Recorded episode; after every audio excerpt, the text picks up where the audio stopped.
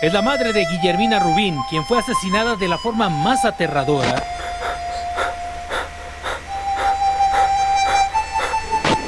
A, a murder has been committed by who? Now you know that it's turning around. By you?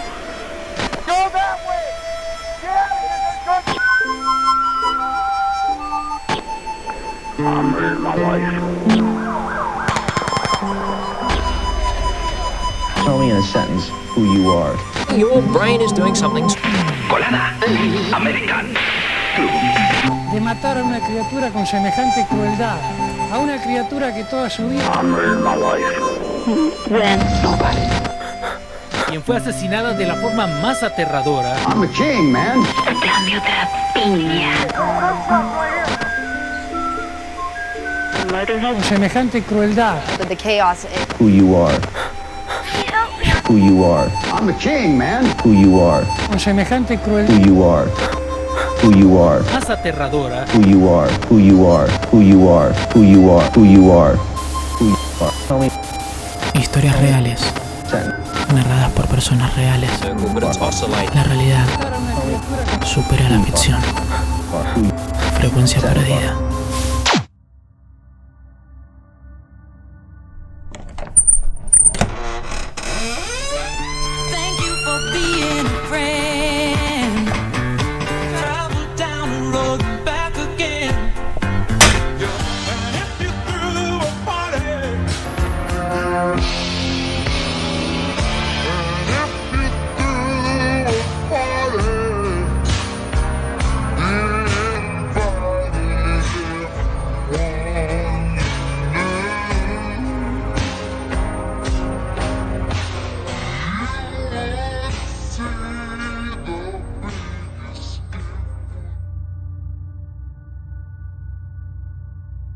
Historia 1. Escrita hace dos años.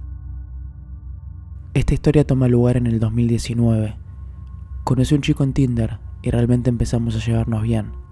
Estuvimos charlando durante algunas semanas e incluso descubrimos que teníamos algunos amigos en común. Una noche estaba bastante borracha y decidí llamar un Uber hasta su casa.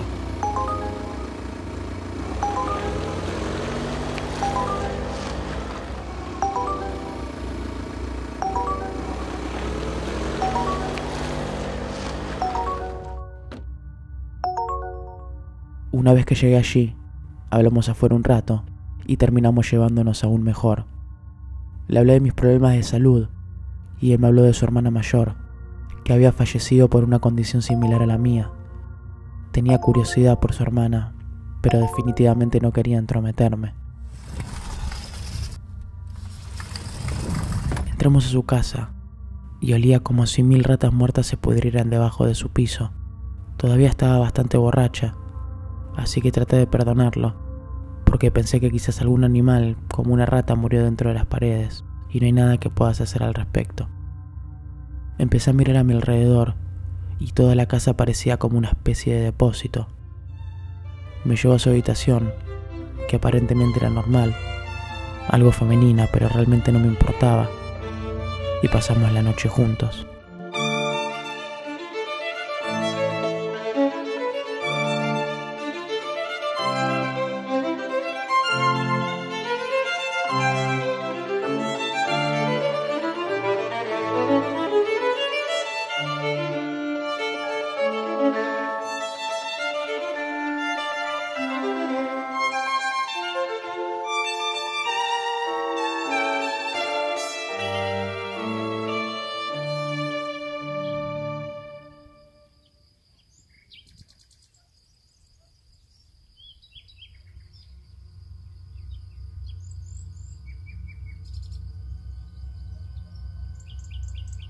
Terminé durmiendo ahí y me desperté alrededor de las 10 de la mañana por el olor insoportable que había en la pieza. Abrí los ojos. Ya estaba totalmente sobria. Y comencé a mirar alrededor de la habitación. Noté que solo había ropa de niña colgada en su armario. Aquí es cuando comencé a mirar con más detenimiento. Vi una mesa de luz en la esquina del cuarto, con una carpeta negra gigante que parecía tener discos. Cuando se despertó, decidí preguntarle en broma, ¿qué hay en esa carpeta gigante? Resulta que esta persona tenía en esa carpeta todos los capítulos de una serie infantil, generalmente asociada al género femenino. Me dijo que veía la serie en el trabajo y que es la única serie que miraba. Y le pregunté qué hacía para trabajar, algo que definitivamente debería haber sabido a estas alturas, y eludió la pregunta. Me senté y miré la almohada en la que había estado durmiendo cómodamente.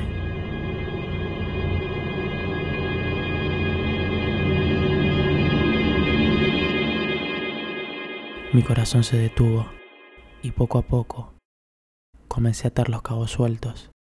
La almohada no tenía funda y estaba cubierta con lo que parecía ser sangre seca.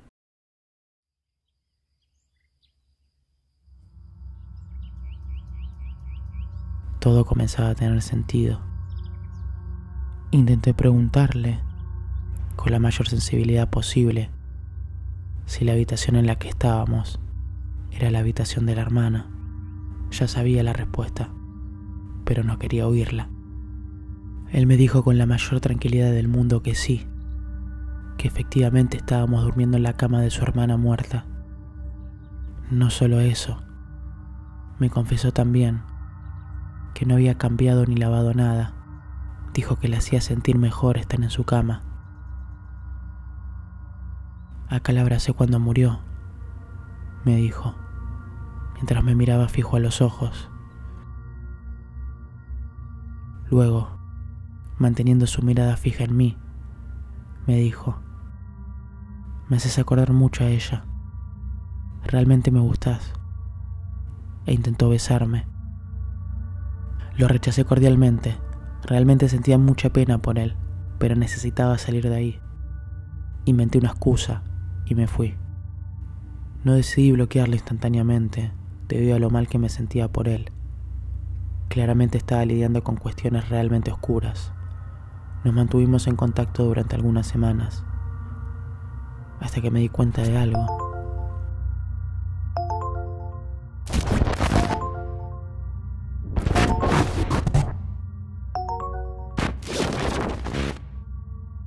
Mi celular tiene una aplicación llamada Buscar Amigos, donde uno puede permitir que otras personas vean mi ubicación.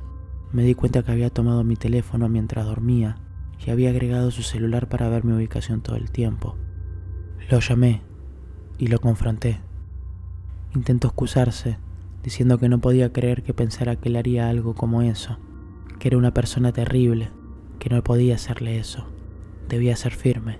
Le dije que no nos podíamos ver más y que lo iba a bloquear.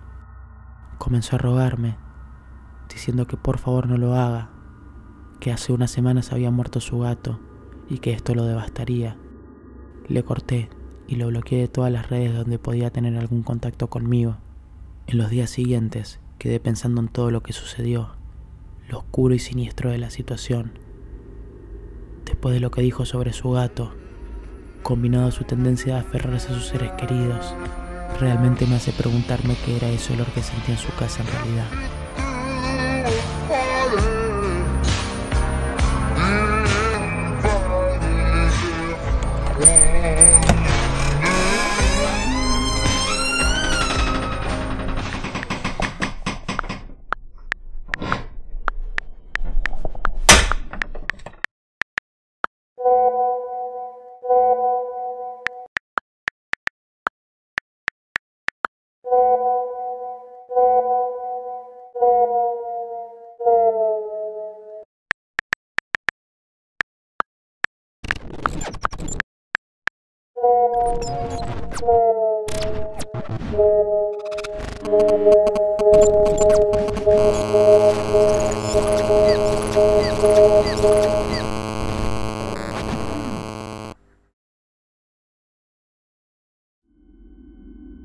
Historia 2, escrita hace 7 meses.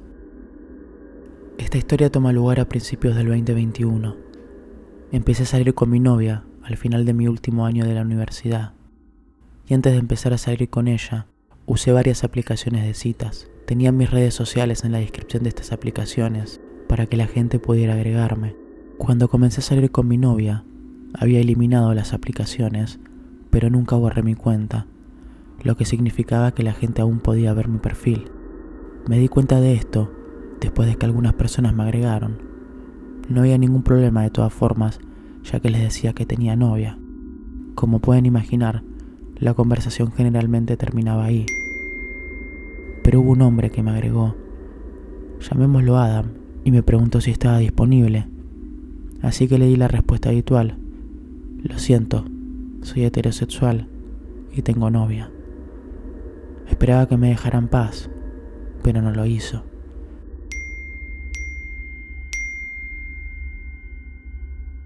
Al principio los mensajes eran normales. ¿Cómo estuvo tu día? ¿Qué hiciste hoy? Cosas tan simples como esa. Yo le respondía. Ya había establecido que tenía novia, por lo que pensaba que este chico solo quería ser amigos. Luego, los mensajes comenzaron a ponerse más raros.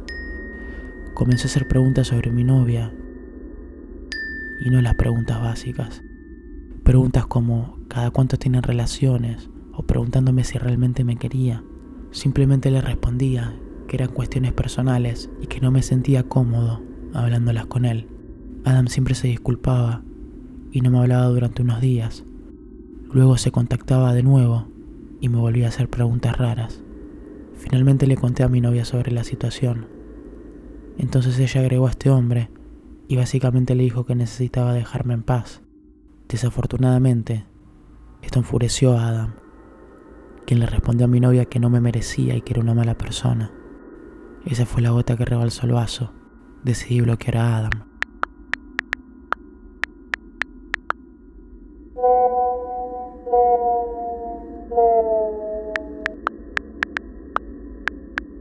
Pasadas unas semanas me agregó otro hombre, bajo el nombre de Tyler.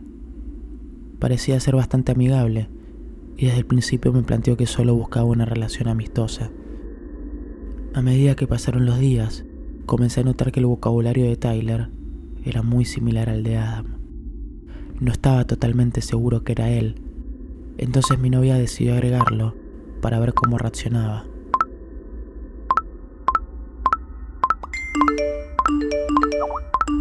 Apenas fue agregado por mi novia, Tyler comenzó a insultarla y decirle cosas terribles, confirmando que efectivamente era Adam. Lo bloqueé nuevamente y por aproximadamente un mes. Tranquilidad. Estaba listo para dejar todo este asunto detrás. More people to Hawaii than anybody, with more daily flights, more big roomy wide bodies, and more experience in showing you the wonders of Hawaii. Kauai, Kahalu, Lahaina, Ko'oku, Kilauea, Kalalau, Kona, Paleha, Ina, na Bilibili, Makapu, na Mapele. Hawaii. Let us show you the islands in exclusive Royal Hawaiian style on the airline that knows her best.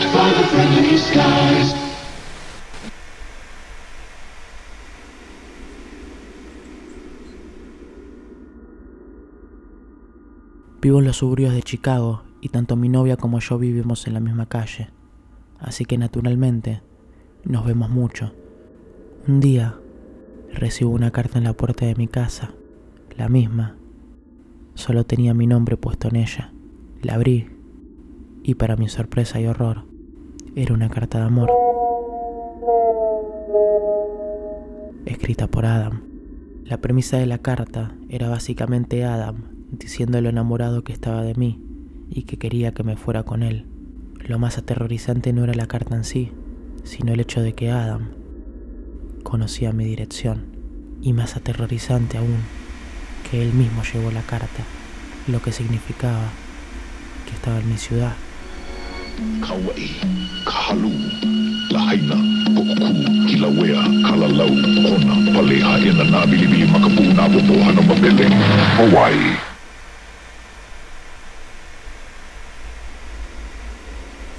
Inmediatamente llamé a mi novia, que estaba tan sorprendida como yo, y después de consultar con mis padres, decidimos llamar a la policía.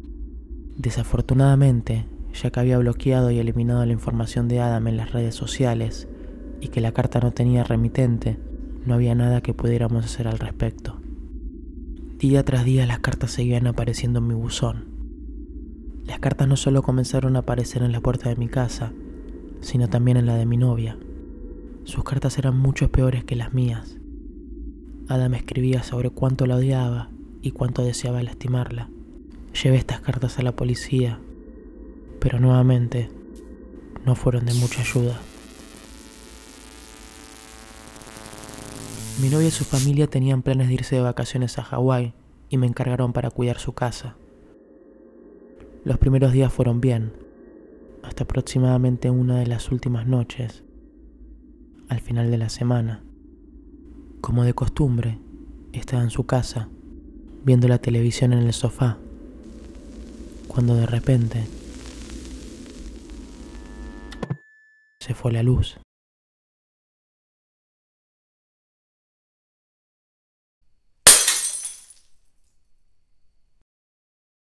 Un estallido rompió con el ominoso silencio. Al escuchar el estallido, inmediatamente me levanté, agarré un cuchillo de la cocina y corrí escaleras arriba para esconderme mientras llamaba a la policía. 911, what's your emergency? Rápidamente entré a la habitación de mi novia y me deslicé en el armario. Tan pronto como pude comunicarme con el operador, escuché los golpes del intruso que subía corriendo los escalones. Afortunadamente, le había transmitido toda la información al operador a tiempo, quien luego se quedó en el teléfono mientras ambos permanecíamos callados. El intruso giró a la izquierda cuando llegó a lo alto de las escaleras, lo que me dio más tiempo para que llegaran los policías y para que yo me preparara por si necesitaba defenderme. Pasaron unos minutos hasta que escuché al intruso comenzar a caminar hasta la habitación de mi novia. En los únicos segundos precisos que tenía, salí del armario y me coloqué junto a la puerta. Tan pronto como abrió la puerta y comenzó a entrar en la habitación, tomé el cuchillo de cocina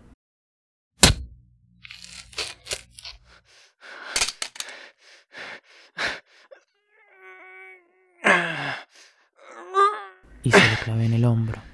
Un joven gritó de dolor cuando escuchó un objeto metálico pesado hacer un ruido sordo al golpear el suelo.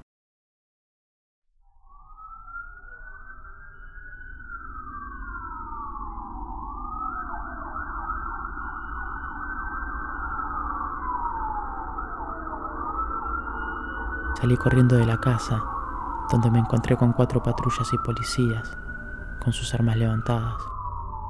Levanté las manos, gritando que estaba arriba, en la habitación de la derecha. Pasaron unos minutos y vi como un policía se llevaba el intruso, todavía llorando de dolor, con las luces de la sirena iluminando la calle. Pude vislumbrar su rostro. Era Adam.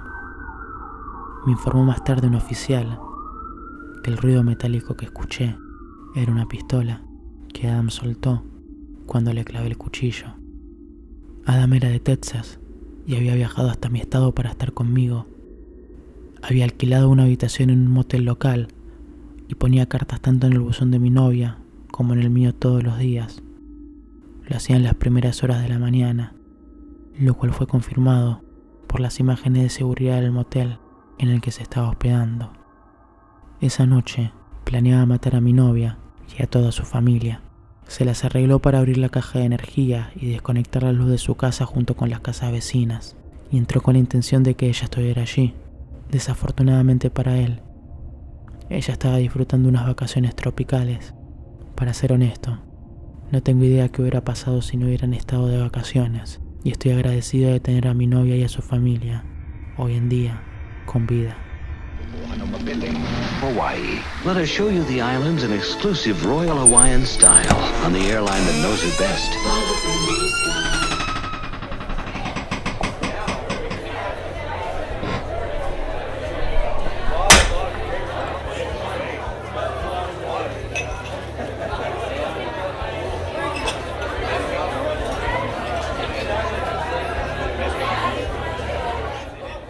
Historia 3.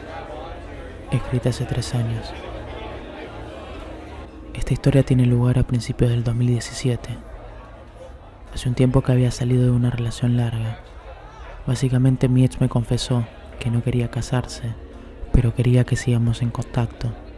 Así que lo rechacé y terminé con él. Después de un tiempo, empecé a usar otras aplicaciones de cita. Terminé hablando con un hombre llamado Chad.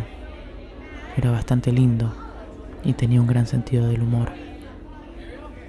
Después de varias semanas intercambiando mensajes, decidimos encontrarnos. Me dijo que si me gustaría ir a su casa después del trabajo, avisándome que iba a ver dos amigos, que si me sentía incómoda no había ningún problema. Realmente no me importaba que hubieran otras personas, así que acepté. Compré un vino y me dirigí a la casa de chat después del trabajo.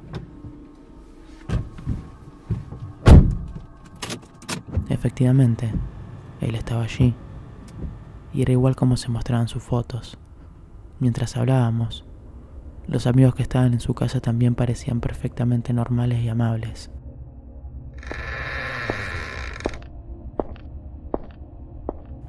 Cuando entré a la casa, noté la primera cosa rara. Cuatro de los muebles de su cocina estaban totalmente destrozados. No es que era una cocina vieja, todo lo contrario, era una moderna, por lo que ver todos estos muebles rotos me pareció muy extraño. Le pregunté a Chad por la cocina, a lo que me respondió algo totalmente alarmante. Me confirmó que un día estaba enojado y que decidió golpearlas. Decidí no mencionar más el tema. Tomé una cerveza y luego un café. Todo estaba completamente bien hasta que terminé mi café. Uno de sus amigos se fue y unos minutos después fue totalmente aterrorizante ver cómo la cara y el cuerpo de Chad había cambiado totalmente. in fact, if you look at it from above, you can see that it's turning around in a circle. But now your brain is doing something strange. It's telling you that it's not going around in a circle, but it's oscillating. In other words, it's turning part way, stopping, and then going Tomó un bate metálico que estaba cerca del baño y lo tiró alrededor de la casa. Comenzó a gritar, como si estuviera en un sufrimiento infernal. Estrelló su teléfono contra la pared de la cocina. El amigo que todavía estaba simplemente se levantó y salió a fumar. De la nada, Chad me miró, se acercó y me mordió con toda su fuerza mi pierna. Mi primera reacción fue pegarle en la cabeza. Chad paró momentáneamente y luego me volvió a morder. Le volvió a pegar en la cabeza lo más fuerte posible y esta vez se detuvo. Corrí lo más rápido posible al baño. Mientras me dirigía, vi como Chad literalmente se tiraba con toda la fuerza del mundo contra el piso, mientras gritaba. Luego de varios minutos, cuando dejé de escuchar ruido, salí del baño con la mayor cautela. Lo vi a Chad. Su lenguaje corporal era totalmente distinto. Se acercó a mí con la cabeza baja y comenzó a llorar. No era un llanto ligero. Lloraba como un niño desconsolado. Me comenzó a decir que su padre estaba enfermo, que era un momento terrible en su vida y cosas así. Quería irme del lugar. Era un hombre grande y fuerte, y yo no podía hacer mucho contra eso. No sé qué se me cruzó en la cabeza en este momento, pero me preocupé. Me preocupé ya que Chad estaba mal y tenía miedo que se haga daño a sí mismo. De repente, volvió de fumar el amigo de Chad y como si nada hubiera sucedido, como si la situación que acaba de acontecer hubiera sido lo más normal del universo, propone que vayamos a pescar. Chad le dijo que le encantaría, pero que preferiría quedarse en casa para conocerme mejor. No había chance de que me quede en ese lugar. Acepté la idea de ir a pescar, ya que había ido con mi auto. Propuse de seguirlo desde mi coche hasta el lugar de pesca.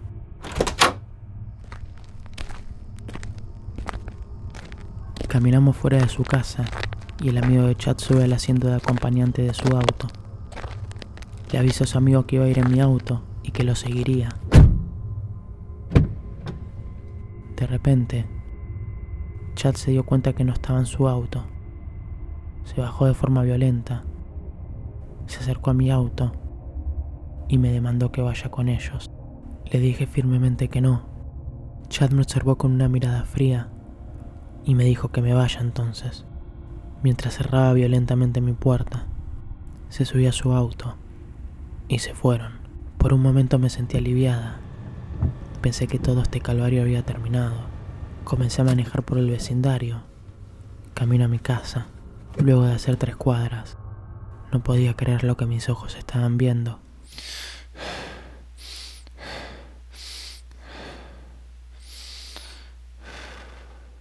Chad estaba en el medio de la calle, enfrentándome.